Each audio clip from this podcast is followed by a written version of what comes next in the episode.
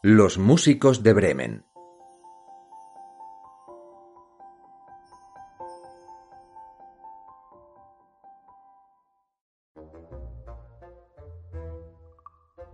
Érase una vez un burro que por ser viejo y tener la espalda rota era maltratado por su dueño.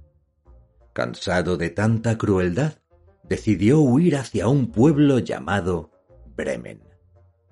Con su rebuzno fino y elegante, seguro que se convertiría en el músico del pueblo.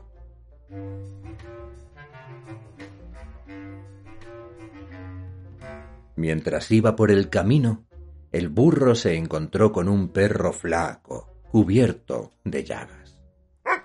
Ven conmigo si tienes un buen ladrido, dijo el burro. Me dirijo a Bremen para hacerme músico. También encontrarás un trabajo. Solo espera y verás.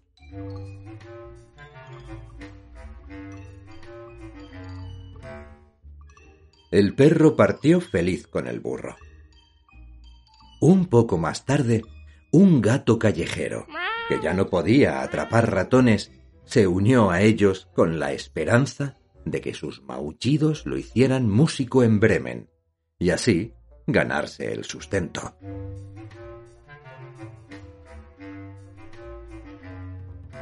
Cuando pasaron por un corral, los tres se detuvieron a admirar a un gallo anciano, que con las alas extendidas cantaba con todas sus fuerzas.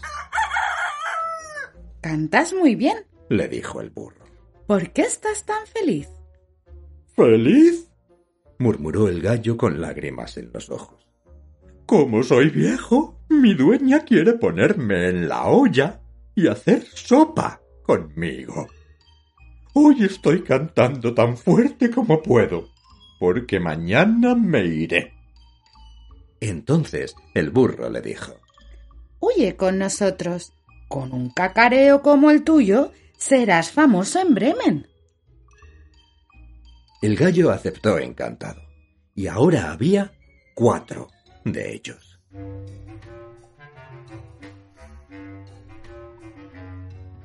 El camino era largo y caía la noche. Después de un par de horas se encontraban en un espeso bosque sin saber si debían continuar o esconderse en alguna cueva para descansar. De repente se toparon con una cabaña. El burro puso sus pezuñas delanteras sobre la ventana. Ansioso de ver, el perro saltó sobre la espalda del burro. El gato trepó sobre el perro y el gallo voló y se sentó encima de la cabeza del gato para observar lo que estaba pasando dentro. Resulta que la cabaña era el escondite de unos bandidos que estaban ocupados celebrando su último robo.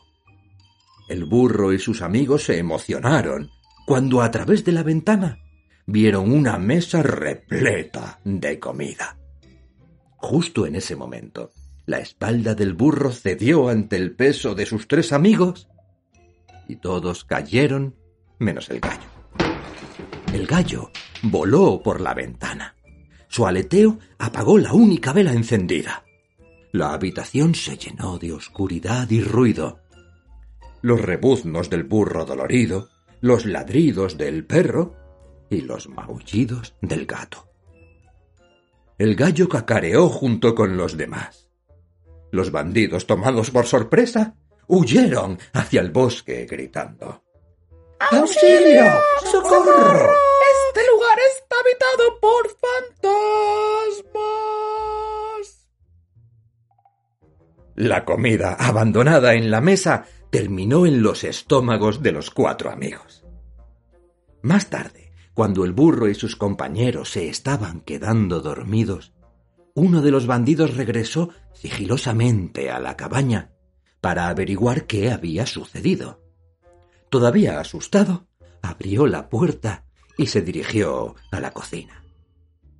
La cocina estaba a oscuras. El bandido, con la vela apagada en la mano, confundió el brillo de los ojos del gato con carbones encendidos. Cuando quiso prender la vela, el gato le arañó la cara. El hombre cayó de espaldas sobre el perro y los afilados dientes del animal se hundieron en su pierna. El burro vio la figura del bandido en la oscuridad y al instante le dio una patada que lo envió volando a través de la puerta. El gallo, sentado en el tejado, celebró esta hazaña con su alegre kikiriki. ¡Corran! gritó el hombre a los otros bandidos. ¡Corran! Una horrible bruja me arañó la cara. Un fantasma me mordió la pierna. Un monstruo me golpeó con un palo y en el tejado vive un juez que decía Tráiganme a ese ladrón aquí. Fue así como el burro, el perro, el gato y el gallo vivieron felices para siempre en la cabaña. Con el botín que dejaron los bandidos, les sobraba comida en la mesa. Y colorín colorado, este cuento se ha acabado.